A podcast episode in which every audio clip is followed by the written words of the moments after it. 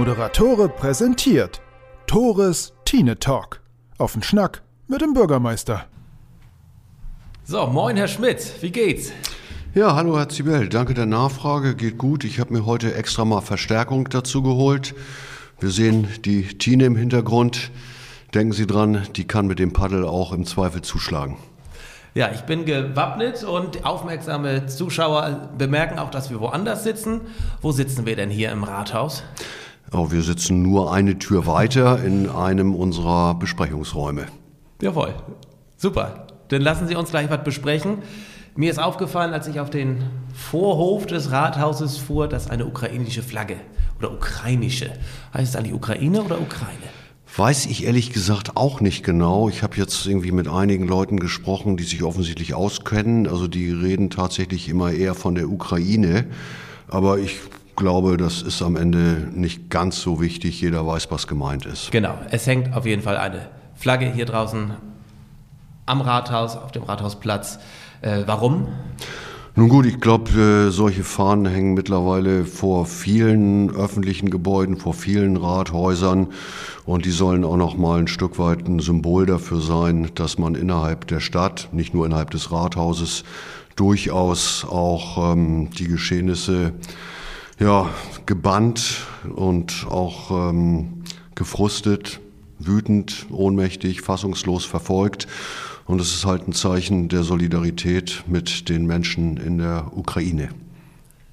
Es ist ja unglaublich, was in den letzten Wochen, auch seit unserem letzten Gespräch, äh, passiert ist. Dort drüben keine zweieinhalb Stunden Flugzeit äh, entfernt. Was hat die Situation, der Konflikt, der Krieg, kann es ja so klar benennen, wie hat sich das auf Ihre Arbeit hier ausgewirkt und wie wirkt sich das auch auf Husum aus? Ja, ich glaube, das ist in Husum gar nicht anders als im, im Rest der Republik. Wir erleben jetzt ja in den Medien, dass wirklich also Tausende von Menschen täglich vorzugsweise erstmal in Berlin mit dem Zug ankommen. Also nicht ausschließlich, aber das ist sicherlich der, der Hauptanlaufpunkt im Moment. Äh, und natürlich läuft diese, diese staatliche Maschine schon wieder an. Insofern haben wir da natürlich 2015, 2016, als die Zuwanderung aus dem Süden gewesen ist, erste Erfahrungen gesammelt. Und ähm, also wir als Stadt in Absprache mit dem Kreis, der das Ganze koordiniert, sind halt wie alle anderen Ämter und Gemeinden in Nordfriesland auch damit beschäftigt, Wohnraum zu besorgen und vorzuhalten, wenn tatsächlich äh, entsprechende Zuweisungen erfolgen. Können Sie das ein bisschen beschreiben? Was heißt das? Also Sie ihre Mitarbeiterinnen und Mitarbeiter ziehen los und versuchen Wohnungen, leerstehende Wohnungen äh, zu bekommen oder äh, wie kann man sich das ja, vorstellen? Klar, Wo also, die Wohnungen her? Klar, wir, wir haben natürlich öffentlich aufgerufen, das haben alle gemacht. Also Vermieterinnen, Vermieter mögen sich bitte bei uns melden. Ähm, der Wohnungsmarkt in Husum ist ja bekanntermaßen angespannt. Das ist ja kein Geheimnis. Aber es gibt tatsächlich auch Vermieterinnen und Vermieter, die, äh, die sagen, bei mir wird jetzt eine Wohnung frei zum 1.4., 1.5. Die kann ich euch zur Verfügung stellen. Ist ja nicht so, dass es entgeltlos äh, passiert. Und äh, sowas wird dann angeboten. Dann nehmen wir Kontakt auf zu äh, Wohnungsbaugesellschaften oder großen Wohnungseigentümerinnen und äh, Eigentümern, versuchen da was zu akquirieren. Äh, und das ist tatsächlich so also eine Arbeit am Telefon, am Computer. Ähm, ich habe eben, als ich ähm, im Flur war, noch gesehen, dass zwei Kolleginnen aus dem Ordnungsamt losgingen. Die sollten gerade eine Wohnung besichtigen. Also das wird tatsächlich gemacht. Dann muss geguckt werden, ähm, welche Größe hat die Wohnung, für welche Personengruppe ist äh, eine solche Wohnung geeignet, wie sind die Rahmenbedingungen und so weiter und so weiter. Können das auch Ferienwohnungen sein? Ähm, grundsätzlich kriegen wir auch da viele wirklich sehr gut gemeinte Angebote, aber es ist natürlich so, dass die Ferienwohnungen jetzt, die Saison steht ja mit den Osterferien eigentlich kurz vor der Tür, dass viele auch schon ihre, ihre Buchungen haben, die bieten uns dann äh, Lücken an, sag ich mal. Ähm, das nehmen wir auch erstmal auf. Äh, das kann sicherlich auch mal helfen, wenn es darum geht, jemand wirklich kurzfristig unterzubringen. Ähm, bevor vielleicht eine, eine Wohnung tatsächlich im Zulauf ist, wenn es zum ersten Vierten ist und man hat noch eine Woche äh, Vakanz, dann sind das die Angebote. Äh, auf die würden wir aber natürlich erst dann immer zurückgreifen, wenn, wenn andere Möglichkeiten sich nicht ergeben, weil natürlich auch Menschen äh, in, in, in ihrer Fluchtsituation nicht alle zwei, drei Wochen noch umziehen sollen müssen. Aber wie gesagt, wir sind erstmal für alles dankbar und nehmen das auf. Also wird, wird herausfordernd genug sein. Aktuelles Thema ähm, ist ja auch noch, dass ähm, die, die Menschen, die jetzt in der quasi dezentralen Erstaufnahme bei der Messe ankommen, ja auch noch auf Corona getestet werden. Die Ukraine hat nach meinem Kenntnisstand einen relativ geringen Impfstatus und es sind ja wohl auch Entschuldigung, positiv getestete Menschen dabei. Und da geht es dann auch darum, ähm, tatsächlich diese Menschen erstmal äh, für die Quarantänezeit abzusondern. Und dafür sind solche Unterbringungsmöglichkeiten, da reden wir ja wirklich über ein bis zwei Wochen, auch sehr gut geeignet. Wie lange? Ein Ende kennt ja niemand, ist ja auch nicht absehbar der Situation mhm. da. Äh, für wie lange werden diese Wohnungen denn angemietet?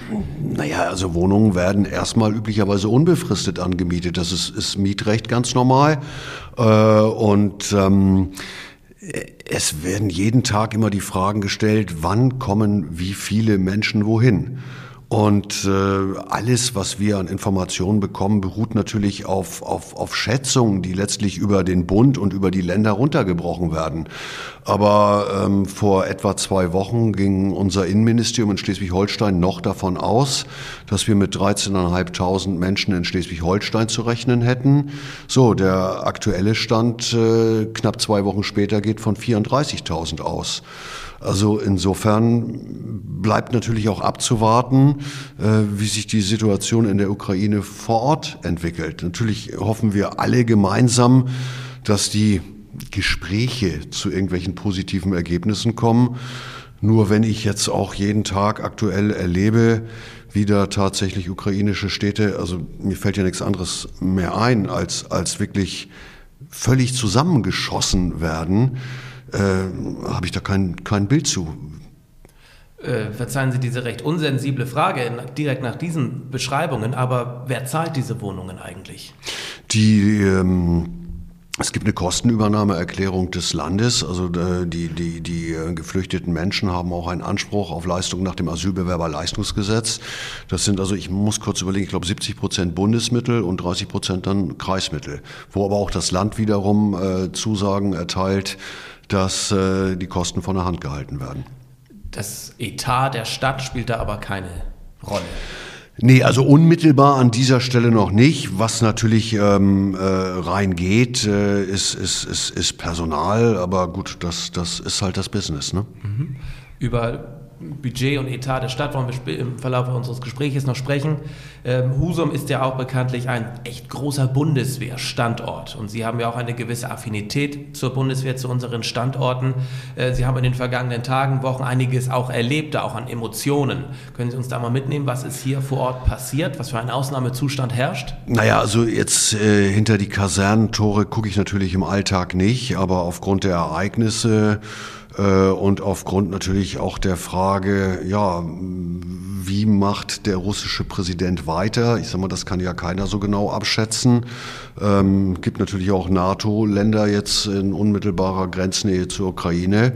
Also das ist natürlich auch für, für Militär der westlichen Welt, also ein, ein Zustand, der höchste Alarmbereitschaft äh, vorruft. Äh, wir sind im Übrigen im Husum der zweitgrößte Bundeswehrstandort Schleswig-Holsteins mit zwei Unikatverbänden, dem Flugabwehrraketengeschwader 1 und dem Spezialpionierregiment 164.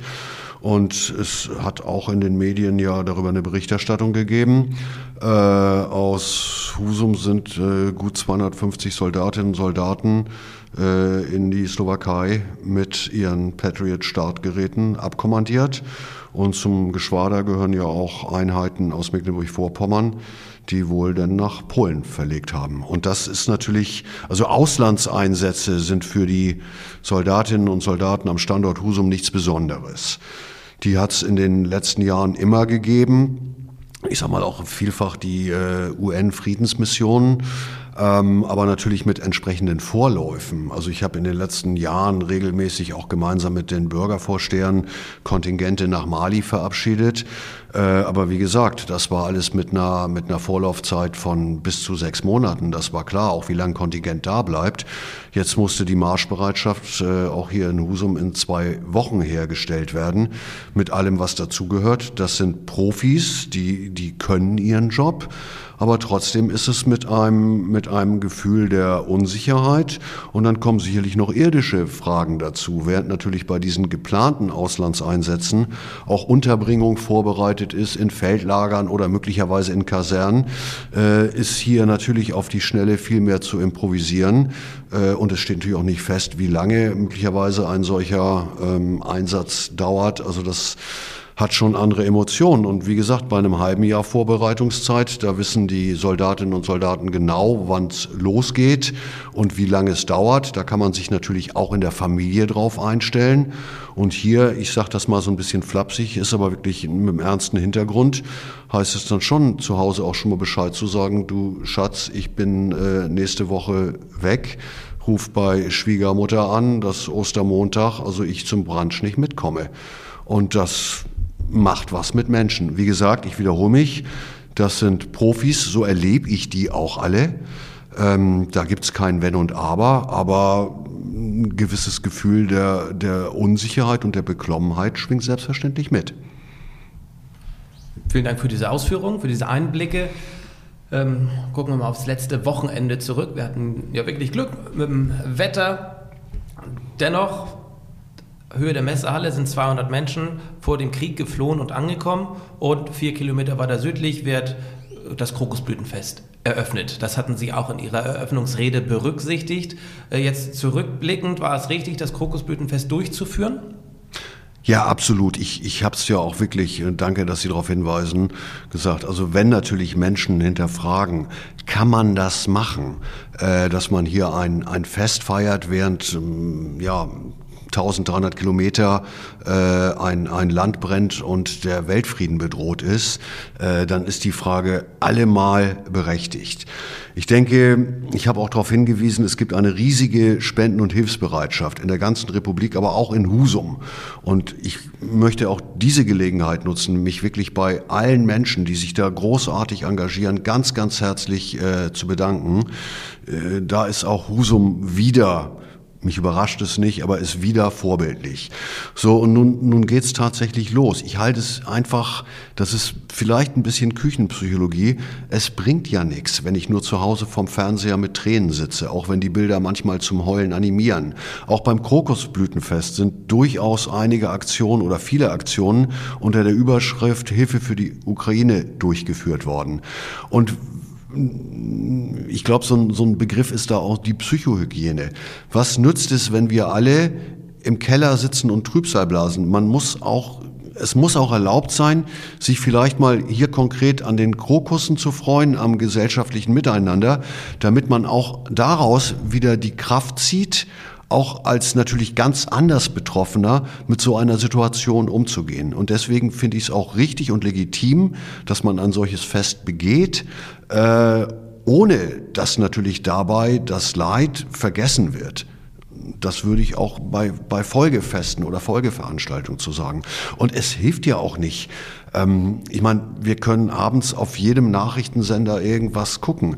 Vielleicht muss man auch mal äh, bei Netflix reingucken können und vielleicht mal Unterhaltung sich angucken, um abgelenkt zu sein. Ich finde das nicht nur legitim, ich finde das sogar wichtig, um auch daraus wieder ein Stück weit Kraft zu schätzen, äh, zu schöpfen für den Alltag.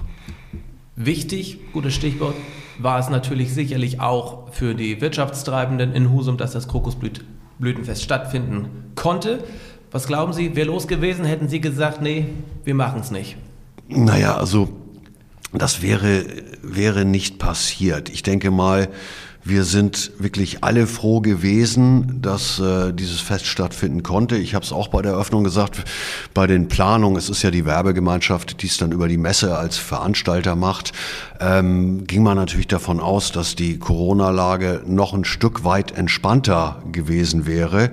Wir haben jetzt natürlich also schon ziemlich ähm, hohe Inzidenzwerte, wobei Darf ich man nicht vergessen, ne? Ist medial kein Thema mehr, großartig, aber naja gut, wir, wir, wir lernen ja aber auch, dass die, die Inzidenz als alleiniger Maßstab nur bedingt geeignet ist. Es ja, geht ja wir spät tatsächlich. gelernt, aber endlich.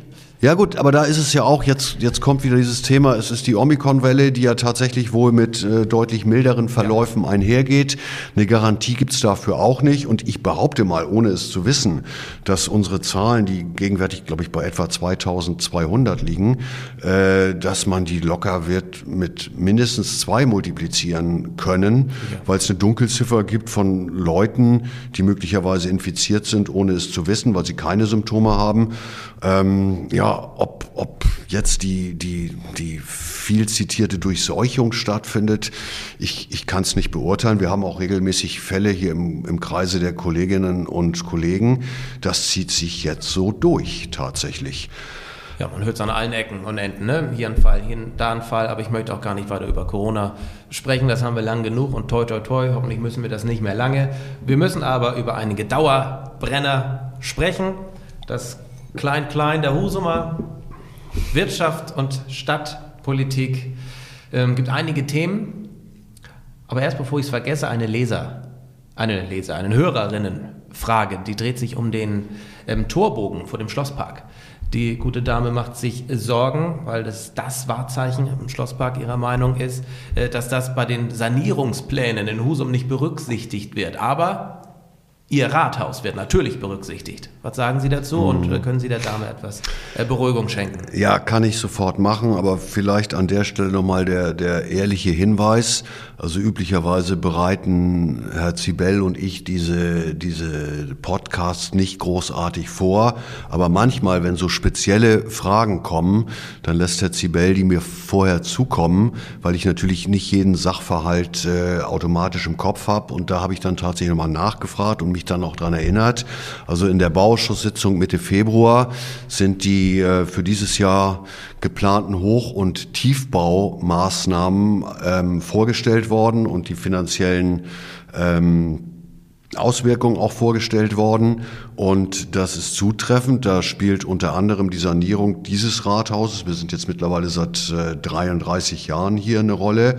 Aber ausdrücklich ist auch der von der Dame angesprochene Torbogen mitgenannt worden, äh, für den ein, ein Sanierungsaufwand von 15.000 Euro bereitgestellt worden ist im Haushalt.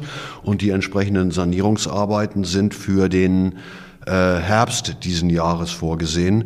Insofern ähm, ist vielleicht da was missverstanden worden, aber das legitimiert hier alle mal eine Nachfrage, dafür sind wir ja auch da. Also dieser Torbogen steht nicht in Rede, der soll im Herbst entsprechend saniert werden.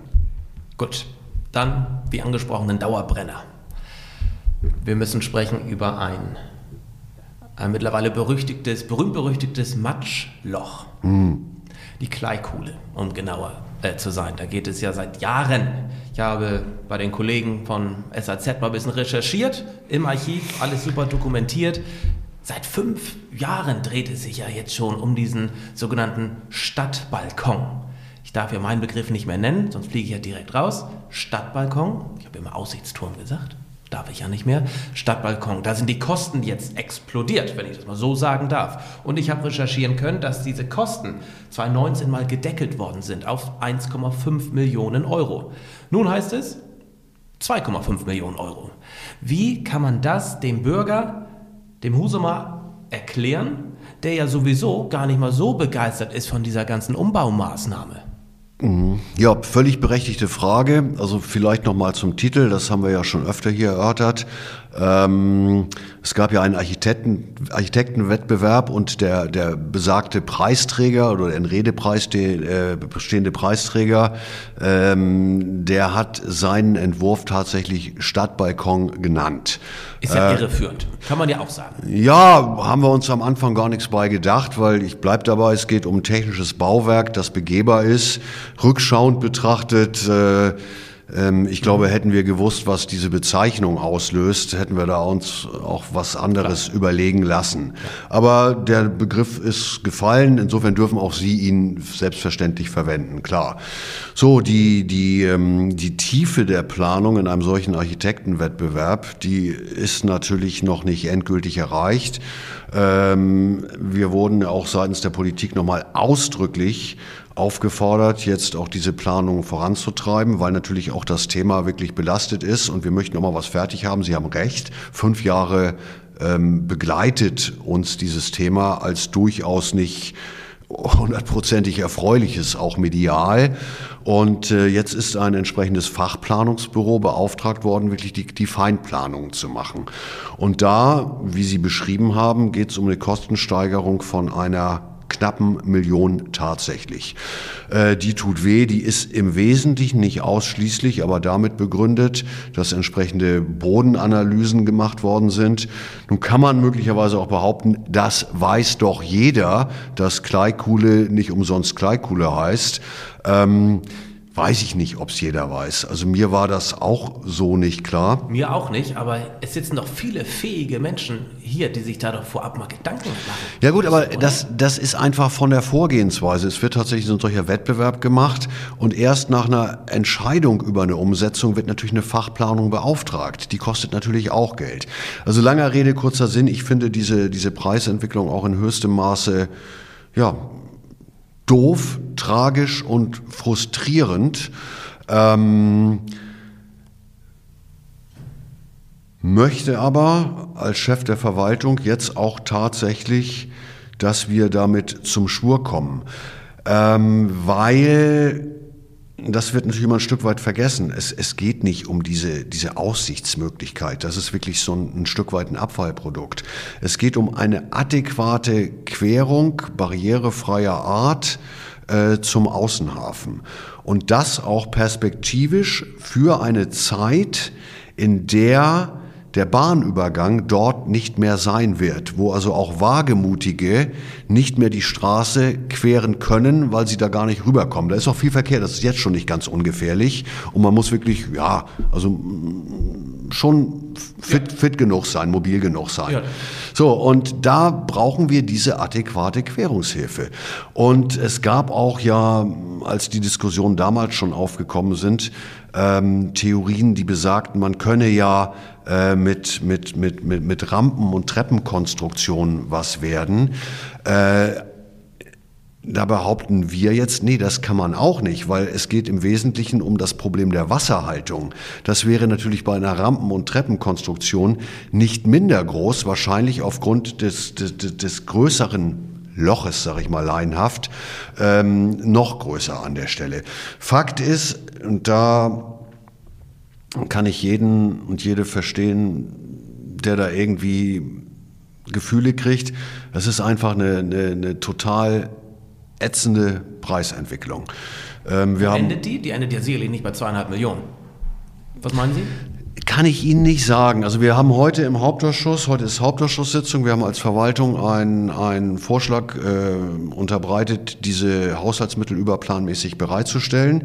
Ich kann wirklich nicht verbindlich absehen, ich habe die eine oder andere Stimme, aber auch in beide Richtungen gehört, kann wirklich nicht verbindlich absehen, wie das heute ausgeht. Und der nächste Schritt, das ist im Baubereich, dann würde natürlich nach einem entsprechenden Go eine Ausschreibung der Gewerke erfolgen äh, wobei wir da nochmal intern besprechen müssen, ob es wirklich schlau ist, zum gegenwärtigen Zeitpunkt auszuschreiben, weil ähm, ich glaube, gestern gab es entsprechende Berichterstattung über Rohstoffverknappung ja. beziehungsweise daraus resultierende Rohstoffpreisentwicklung. Ich glaube, heute, es war gestern, ging es im Wesentlichen um, um, um Stahl, meine ich mich zu erinnern. Heute war ein vergleichbarer Bericht auch ähm, mit, mit regionalen oder überregionale äh, Händler, ähm, wo es um Holz ging. Und die Situation ist, ist tatsächlich schräg. Äh, Im Übrigen sind ja auch viele private Leute, die jetzt irgendwie vorhatten, vielleicht ein Eigenheim zu bauen. Es gibt ja keine, keine, keine verbindlichen Angebote, es gibt nur noch Tagespreise und das ist mhm. bei uns nicht anders. Das heißt, unsere ganze Ausschreibungssystematik macht im Moment relativ wenig Sinn. Ziel ich, war mal, das vor den Hafentagen 2022 umgesetzt zu haben. Äh, das ist ja ziemlich unrealistisch. Können Sie da einen Zeitkorridor nennen? Nee, also mit Zeitkorridoren bin ich jetzt durch, wobei wir hatten ausdrücklich gesagt, dass äh, wir jetzt ähm, also auch, auch möglicherweise hoffentlich stattfindende Feste wie zum Beispiel die Hafentage nicht mit einer Baumaßnahme ähm, belasten wollen. Also bei Zeiten, Zeiten und Geld, wer jetzt irgendwie was sagt, kann nur schätzen. Also was ich nur sagen kann, ich bedauere das auch. Ich kann alle verstehen, die da irgendwie sagen, das ist schräg und, und muss das sein. Ja, muss das, äh, es muss es sein, also wird es passieren oder sagt man jetzt, da sind so viele Sachen dazwischen gekommen, Unzufriedenheit bei den Anlegern, äh, Kosten, Zeit, blasen wir einfach ab. Oder ist das keine Option aufgrund der von Ihnen genannten Schilderung? Aus meiner Sicht nicht. Wir werden irgendwann den Bahnübergang verlegt haben. Und die jetzige Querungssituation mit dem jetzigen Fahrstuhl, die ist komplett vergrützt. Man kommt da nicht runter und man kriegt diese äh, diese jetzige Querung, sag ich mal, da ist ja auch dann diese, diese, diese komische äh, Treppe mit den, mit den zwei Möglichkeiten, vielleicht mal ein Fahrrad runterzuschieben. Ja, das ist auch gar nicht so einfach. Das ist nicht einfach. Kriegen Sie das hin? Ich krieg das hin ja. und Sie auch, aber es kriegt lang nicht jeder hin. Ja. Ähm, das ist am Ende nicht in Ordnung. Also das muss gemacht werden. Dann ist in der letzten Zeit ein, ein, ein Begriff häufig aufgekommen, aufgefallen, äh, lebendiges Husum. Das Stichwort und das bezieht sich auf die äh, Parkplatzsituation hier an der Schiffbrücke, denn diese Parkplätze sollen wegfallen. Es soll attraktiver gestaltet werden. Per se, aus meiner Sicht, richtig. Da kann man sicherlich mehr draus machen. Nun soll es ab April eine Testphase geben, bis Oktober. Erste Frage, was wird da getestet? Ja gut, zunächst wird, soll getestet werden, das ist ja ähm, eine politische Initiative gewesen, wie es halt mit der Autofreiheit aussieht, ob man quasi die Aufenthaltsqualität äh, steigern kann. Und inwieweit äh, auch natürlich die dann nicht durch äh, Autos belegten Parkbuchten für alternative Nutzung äh, zur Verfügung stehen und auch gelebt werden können. Was gibt es da für Pläne? wie diese alternativen äh, Sachen aussehen könnten. Wie kann denn die Aufenthaltsqualität gesteigert werden und durch wen? Mhm. Ja, das ist natürlich ein Thema, das hier auch äh, die, die Stadt bewegt und bewegt hat. Ähm, vielleicht dazu nochmal, also die abschließende Beschlussfassung darüber steht am kommenden Donnerstag im Stadtverordnetenkollegium an. Und ähm, vorher werden wir als Verwaltung auch nicht aktiv. Ich sage mal, im Bauamt gibt es erste Überlegungen, wie man tatsächlich durch ähm, ich sag mal, einfache Mittel der Möblierung, weil entsprechend viel Geld steht auch nicht zur Verfügung. 50.000 Euro ist Genau, die also die brauchen wir sicherlich nicht für, für, für Schilder in Gänze, äh, da was gemacht werden kann. Aber das äh, werden wir auch wirklich erst bearbeiten, wenn die Beschlussfassung da ist weil wir natürlich allenthalben erleben mussten auch, dass wir bei knappen Ressourcen äh, vorauseilend irgendwie was auf den Weg bringen, was sich nachher anders ergeben hat. Fallen dann nicht auch äh, finanzielle Mittel weg durch Parkgebühren? Ja, sicher, klar. Und ähm, da sind die Herren und Damen vom Ordnungsamt ja auch immer sehr aktiv, Strafzettel ausschreiben. Nicht nur da. Nicht nur da, das ist mir bekannt. Äh, wie viel Geld geht da im Jahr verloren, wenn diese Parkplätze da weg sind? Ist Ihnen das kann ich, kann ich, kann ich, kann ich nicht sagen. Also gerade, wir haben da Statistiken drüber. Wir haben ja ähm, eine Vielzahl von bewirtschafteten, bewirtschafteten Stellplätzen im Stadtgebiet. Äh, ich habe es aber nicht im Kopf. Ich würde jetzt aber ach, wieder so eine Zahl, die ich nicht weiß. Nein, aber wir sprechen doch sicherlich von einer, ne, beides zusammengenommen, Parkgebühr, Strafzettel, fünfstelligen Summe. Da ja, knapp. Knapp. Das ist knapp. auch weg. Und mhm. dann kommen möglicherweise Sitzgelegenheiten dahin. Und das soll die Auf Aufenthaltsqualität steigern. Ist der Plan. Sie wirken da nicht ganz überzeugt von, habe ich das Gefühl. Täuscht das? Ähm, nein, ich glaube, in der Stadt sind sich alle einig, dass das Thema Steigerung der Aufenthaltsqualität an dieser exponierten Stelle also wirklich ein, ja. ein unverzichtbares ist. So auch beim Krokusblütenfest haben wir ja schon gesehen, war Bombenwetter natürlich, Hammer. die Stadt war voll, ja. Gäste erfreulicherweise ohne Ende. Da finde ich in so einem Moment auch die Autos an der Stelle komplett entbehrlich. Da bräuchte ich noch nicht mal Möblierung, weil da waren so viele Menschen unterwegs. Ja. Nun ist aber ja Wetter bei uns im Sommer ja auch nicht immer so. Ähm, ich, ich sag mal, und dann bin ich auch irgendwann fertig äh, mit dem Thema, äh, die Kommunikation zwischen Stadt und möglicherweise Wirtschaft hätte an der Stelle ein Stück weit glücklicher laufen können. Und da werde ich nebulös bleiben, aber da bleibe ich auch für mich dabei, dass Kommunikation immer in zwei Richtungen geht. Und da sind aus meiner Sicht durchaus einige Fettnäpfchen gefunden worden. Vielleicht auch mit Absicht gesucht und gefunden worden. Spannend, viel Interpretationsspielraum hier in Ihren Aussagen. Ich möchte da gar nicht weiter drauf eingehen. Kommunikation ist ein Thema und ähm, abschließend, abschließend möchte ich mit einem Thema. Wir haben es ja in unserem letzten Podcast auf die Titelseite der Husumer Nachrichten geschafft. Ich ja. war stolz drauf, Sie auch? Naja, also ich denke mal, nein, muss ich sagen. Ja klar, Sie sprechen äh, die von mir sogenannte Medienschelte an. Die hat natürlich schon äh, wirklich die von Ihnen beschriebene Reaktion gezeitigt. Ich habe da auch natürlich, Sie wahrscheinlich auch, eine Menge drüber nachgedacht. Also erstmal eins ist, glaube ich, klar. Wir sitzen hier so locker zusammen und hauen mal einen nach dem anderen raus. Ob immer alles ganz zu Ende gedacht ist, lasse ich mal dahingestellt. Aber das macht auch Spaß am Ende. Das, das, das muss, ich, muss ich dazu sagen. Auf der anderen Seite sind wir natürlich öffentlich unterwegs. So, und wenn, wenn in einem öffentlichen Medium wie unserem Podcast ein anderes öffentliches Medium irgendwie kritisiert wird, und das habe ich ja gemacht, da gibt es ja keine zwei Meinungen. Ist äh, erlaubt ist auch erlaubt, hat mir auch keiner verboten. Aber dann ist es natürlich irgendwie nicht überraschend, dass es eine entsprechende öffentliche Reaktion dazu gibt. Und das ist äh, völlig legitim auch. Ja. Ähm, Natürlich war ich da nicht glücklich drüber. Aber ich habe wirklich drüber nachgedacht, äh, auch, auch ob, ob ich was falsch gemacht habe. Und ich will gar nicht, ich sag gleich noch was dazu, über Inhalte jetzt reden. Das ging ja um die, um die Corona-Demos. Ja, um angebliche Rangeleien. Ja, um, und um auch die Anwesenheit von, von möglicherweise ähm, Rechten oder sowas. Ne? Und äh, ich habe mich da natürlich ein Stück weit zurückgezogen auf die, auf die Aussagen der, der zuständigen Polizisten. Ähm, denke aber schon, dass je nach Sicht des Betrachters äh, auch unterschiedliche Eindrücke entstanden sein können. Und eins muss ich ja sagen, ich war ja nicht dabei. Und ich sag mal, eins, für das ich eigentlich stehe, und das hat mir auch die Zeitung ins Stammbuch geschrieben, so nach dem Motto, wenn du ein Problem mit uns hast, warum redest du dann nicht zuerst mit uns, sondern mit Tore Zibel? Und ähm, muss ich ganz ehrlich sagen, das kann ich hören.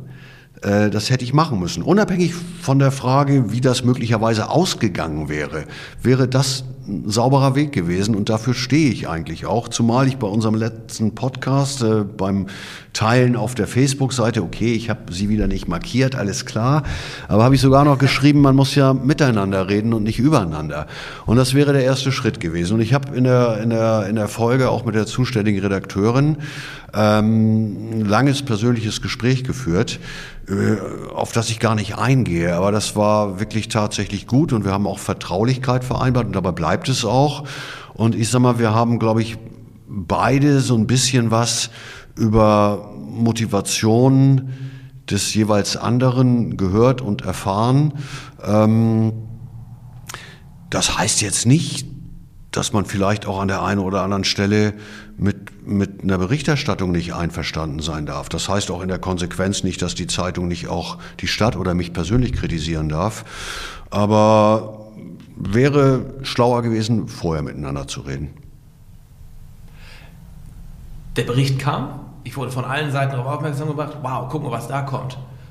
War einmal ganz groß und dann, puff, nichts mehr. Keine Leserbriefe, keine weiteren Artikel, gar nichts. Das fand ich auffallend. Äh, wie war da Ihr Eindruck? Haben Sie Reaktionen erfahren? Ich meine, das war auf der Titelseite. Da muss es doch äh, Reaktionen gegeben haben, oder nicht? Also ich bin natürlich auch von Bekannten immer mal angesprochen worden, aber es war vergleichsweise wenig. Vielleicht äh, ist es auch, auch so, dass ich natürlich als, ich sag mal, wesentlich Betroffener äh, noch weniger angesprochen werde als Sie, als ja, der Moderator an der Stelle. Ja, hat, hat mich auch tatsächlich ein bisschen gewundert, dass da nicht noch viel mehr Reaktionen gekommen sind. Ich will aber auch ohne Wunden zugeben, dass ich nicht ganz unglücklich drüber war. Ja, so, und dann, dann meine, erleben, wir, ja erleben, wir, erleben wir natürlich, ja, das ist es ja. Äh, unser Podcast liegt, glaube ich, um die sechs Wochen zurück.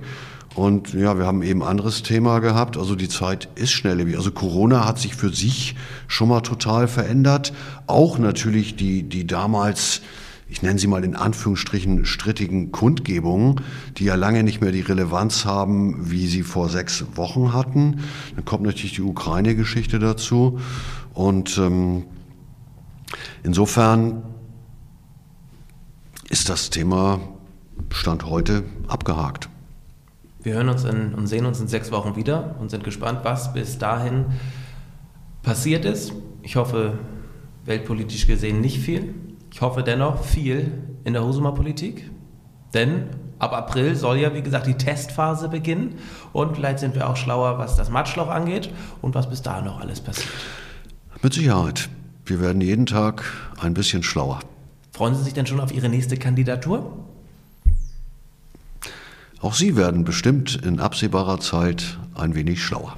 Ich freue mich drauf und sage Vielen Dank, dass ich hier bei Ihnen sein durfte, dass unser Format weitergeht. Das war die 23. Folge von Tores Tine Talk. Vielen Dank fürs Zuschauen, fürs Zuhören. Vielen Dank, Herr Uwe Schmitz.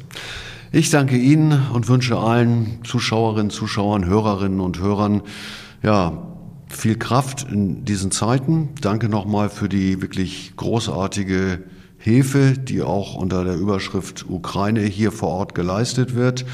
Und sechs Wochen hat der Zibel gesagt, also dann schon mal schöne Ostern und eine gute Zeit. Tschüss.